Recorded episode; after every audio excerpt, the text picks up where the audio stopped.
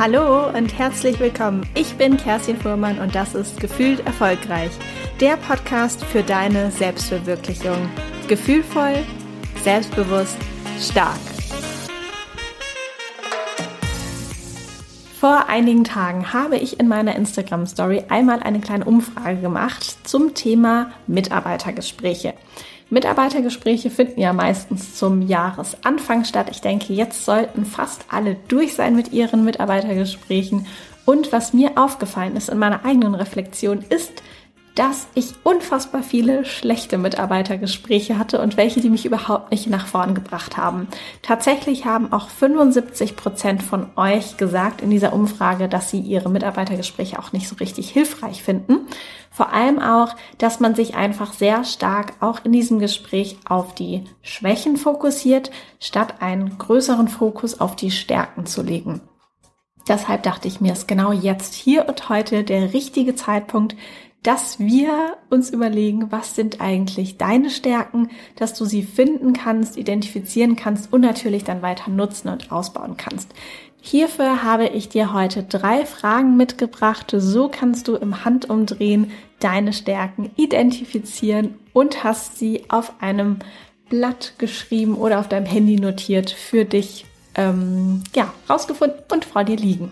Ich würde sagen, wir starten direkt mal los, reden gar nicht mehr lange um den heißen Brei und widmen uns direkt der allerersten Frage. Die erste Frage, die du dir stellen kannst, und du kannst sie dir gerne jetzt hier einmal notieren und danach vielleicht ein paar Notizen machen, ist, was machst du richtig, richtig gerne? Welche Tätigkeiten, welche Aufgaben, wann kommst du in einen Flow-Moment, also in einen Zustand, wo du quasi Raum und Zeit vergisst und dich so vertiefst in diese Tätigkeit oder in diese Aufgabe, dass du echt alles um dich herum vergisst. In welchen Aufgaben gehst du richtig auf, sprudelst vor Energie und könntest sie gefühlt den ganzen Tag lang machen? Bei mir ist es so, dass ich zum Beispiel sehr, sehr gerne Gespräche mit Tiefgang führe. Ich liebe es, neue Erkenntnisse zu finden, Gedanken zu verknüpfen, neue Gedanken auch zu bilden und da einfach mental quasi zu wachsen oder intellektuell zu wachsen und ich liebe es auch zu unterstützen, aus losen Enden den roten Faden zu finden. Das ist natürlich alles sehr praktisch in meiner Coaching-Tätigkeit, aber das ist ein Beispiel von mir, um es vielleicht mal einfach ein bisschen anschaulicher zu machen, was ähm, so eine Aufgabe sein könnte, vielleicht auch ein bisschen in einer abstrakteren Form, wie jetzt mein Beispiel war. Es kann aber auch eine konkretere Form sein. Da denke ich jetzt an was Handfesteres, in Anführungsstrichen. Sowas wie zum Beispiel, ich liebe es, ähm, in Excel zu arbeiten. Ich liebe es, die Tabellen zu erstellen und irgendwelche Rechnungen zu machen. Kann mich da so richtig tief reindenken. Also es kann was eher, ich sage jetzt mal konkretes, handfestes sein. Es kann aber auch ein bisschen was ähm, abstrakteres sein, wie zum Beispiel mein Beispiel mit den Gesprächen, die ich unfassbar gerne führe. Mit Tiefgang, allerdings nicht oberflächlich. Also, das war die erste Frage. Frag dich, was machst du richtig, richtig gerne? Die zweite Frage, die du dir stellen kannst, beziehungsweise nicht dir selbst stellen kannst, sondern anderen, ist, dass du Menschen aus deinem Umfeld, aus deiner Umgebung, die dich auch gut kennen, einmal befragst, was denn ihre Einschätzung ist, was du richtig gut kannst. Oder vielleicht auch, wofür sie dich schätzen. Vielleicht kannst du auch mal überlegen, was denn so in der Vergangenheit, was du so für Lob bekommen hast, für welche Dinge, die du getan hast oder Eigenschaften von dir, die dich scheinbar auszeichnen. Vielleicht ähm, hast du auch schon mal in einer Geburtstagskarte irgendwie was gefunden, wo jemand etwas hervorgehoben hat, wofür er dich ganz besonders gerne mag oder was er an dir schätzt. Das ähm, kannst du auf jeden Fall auch tun, einfach dir zu überlegen, okay, was sind Menschen in meinem Umfeld, die ich einmal fragen kann. Hier kann ich dir vielleicht noch einen kleinen Tipp geben, dass du nicht zu ähm, einseitig die Menschen auswählst. Damit meine ich zum Beispiel nicht nur die Familie oder nicht nur Freunde, sondern umso bunter die Gruppe ist, desto wertvoller finde ich auch immer die Rückmeldungen. Sprich, du kannst vielleicht mal gucken, ähm, Gibt es einen Partner, eine Partnerin, die du fragen kannst? Gibt es Freunde, vielleicht neuere Freunde, ältere Freunde, dass du da auch ein bisschen mischst? Ähm, natürlich dann auch irgendwie weibliche Freunde, männliche Freunde, aber auch aus der Familie, direkte Familie, bisschen weitere Familie, vielleicht auch Arbeitskollegen von früher, von heute. Also dass du da wirklich mal schaust, ähm, wie kannst du die Gruppe möglichst bunt machen? Vielleicht gibt es ja auch noch von irgendwelchen Hobbys oder Vereinen Menschen, die du kennst, die dich kennen, wo du mal fragen kannst und dann die ganzen Ergebnisse zusammenbringen kannst und schaust, okay, wo sind hier auch Mehrfachnennungen, wo ist hier auch ein roter Faden und was sind wohl die Dinge, die ich besonders gut kann, die du besonders gut kannst und die dich ausmachen. Als letzte Frage ist nochmal, ähm, ein bisschen ein anderer Punkt, dass du einmal für dich reflektierst und beobachtest, also sprich, du guckst einmal in die Vergangenheit und aber auch ab jetzt immer wieder so eine, wie so eine zusätzliche Antenne, die du mit dir rumträgst. Was fällt anderen Menschen sehr schwer und bringt sie vielleicht selbst manchmal fast zur Weißglut? Für dich ist es aber super einfach und ganz leicht, das zu lösen oder das zu machen. Also vielleicht, um das mal ein bisschen anschaulicher auch hier zu machen, vielleicht ist es so, dass du unfassbar gerne und schnell und ganz tolle PowerPoint-Slides erstellst, die irgendwie ganz schön aussehen oder die Informationen richtig gut und visuell super ansprechend und auf den Punkt aufbereiten kannst und andere quälen sich da total ab und sagen, oh Gott, ich muss noch diese Slides machen, das macht mich total fertig, ich habe gar keine Lust, das wird sich jetzt wieder so ziehen und ähm, mir super viel Kraft und Energie rauben und für dich ist es vielleicht echt im Handumdrehen super easy zu machen. Da kannst du echt einmal gucken, was fällt wirklich anderen schwer oder bringt sie manchmal so am, an den Rand ihrer Kräfte und für dich ist es vielleicht echt total einfach und bringt dir sogar auch noch Energie.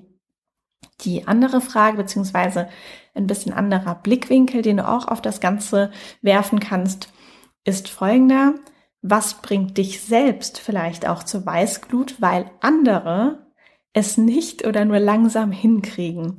Zum Beispiel ein ähm, ein Beispiel von mir ist, dass ich es manchmal herausfordernd finde, wenn Menschen immer reden, dass sie etwas angehen möchten oder verändern möchten.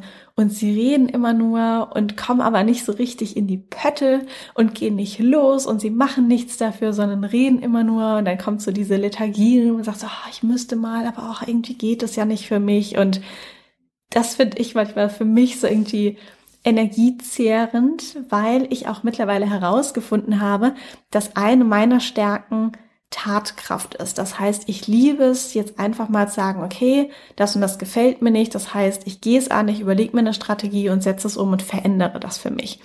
Aber genauso kannst du natürlich auch für dich gucken, was ist eben etwas, wo du einfach sehr stark reagierst und so ein bisschen an, ja, an ähm, deine Grenzen kommst, weil du denkst, ah, es ist so unmöglich, das ist doch eigentlich so einfach oder es ist so klar, wie man das macht.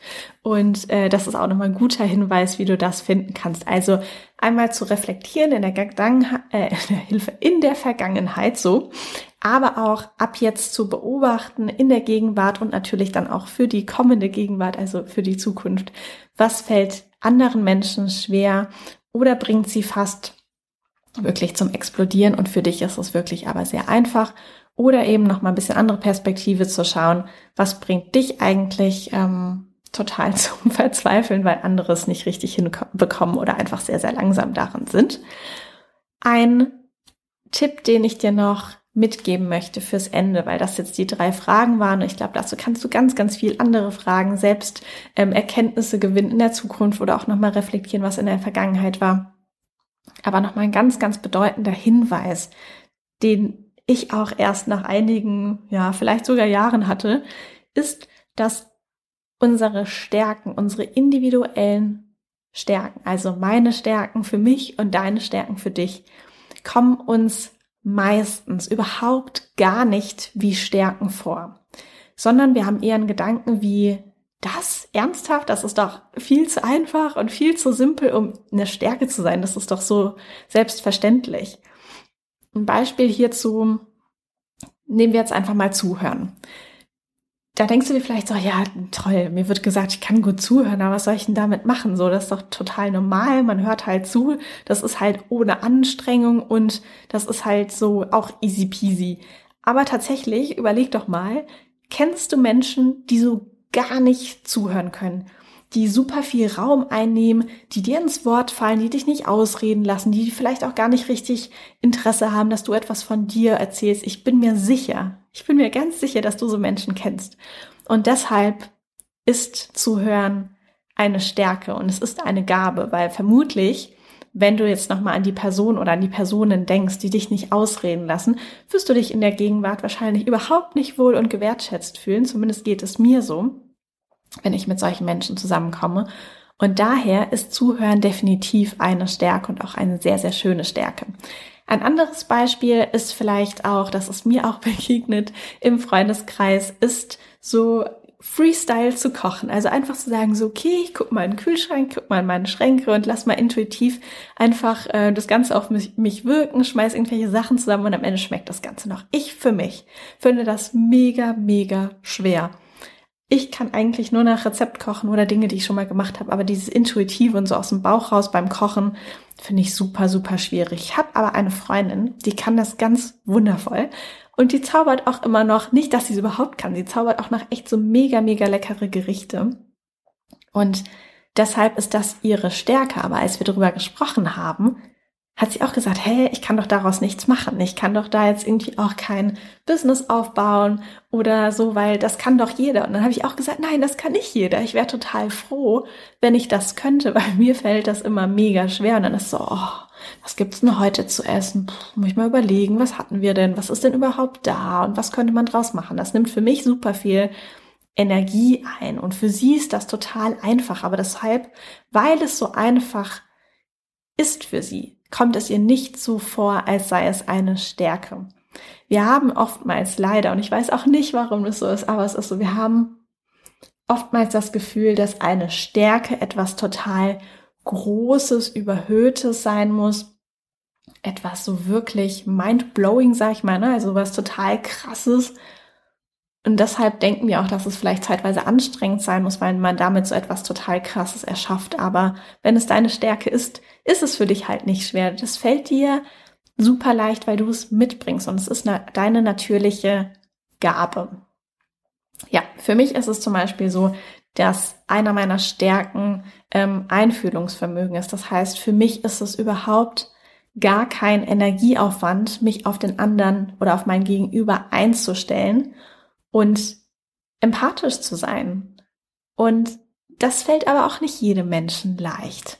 Eine andere Stärke von mir ist zum Beispiel auch Intellekt, wie vorhin auch erwähnt.